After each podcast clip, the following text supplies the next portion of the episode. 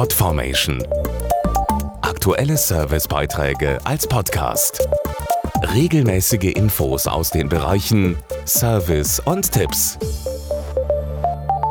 Am Pool liegen, Cocktails schlürfen und zwei Wochen lang gar nichts tun. Während viele Menschen das ganze Jahr lang von so einem Urlaub träumen, ist diese Vorstellung für andere vor allem eines langweilig. Sie wollen lieber etwas lernen.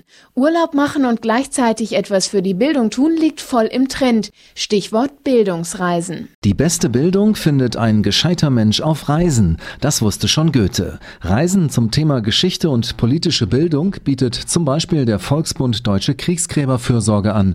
Dazu Organisatorin Stefanie Nebel. Wir organisieren vor allem zwei verschiedene Arten von Reisen. Zum einen besuchen wir mit den Angehörigen gefallener Soldaten deren letzten Ruhestätte in vielen verschiedenen Ländern.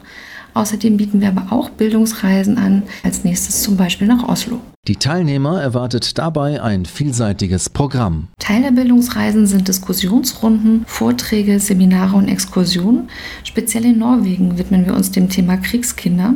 Dazu gehört auch die Möglichkeit, Betroffene kennenzulernen und mit ihnen ins Gespräch zu kommen. Ein Beispiel. Corinna Plättau hat letztes Jahr an einer Reise nach Finnland teilgenommen. Das war wirklich bewegend, wie man dort am Seeufer am Rande eines Friedhofs gesessen hat, wo über 2000 Soldaten aus dem Zweiten Weltkrieg bestattet sind. Diese besondere Atmosphäre werde ich nie vergessen und außerdem habe ich sehr viel über die Geschichte und die aktuelle Situation Finnlands gelernt. Mehr Infos zu den aktuellen Bildungsreisen gibt's auf volksbund.de podformation.de. Aktuelle Servicebeiträge als Podcast.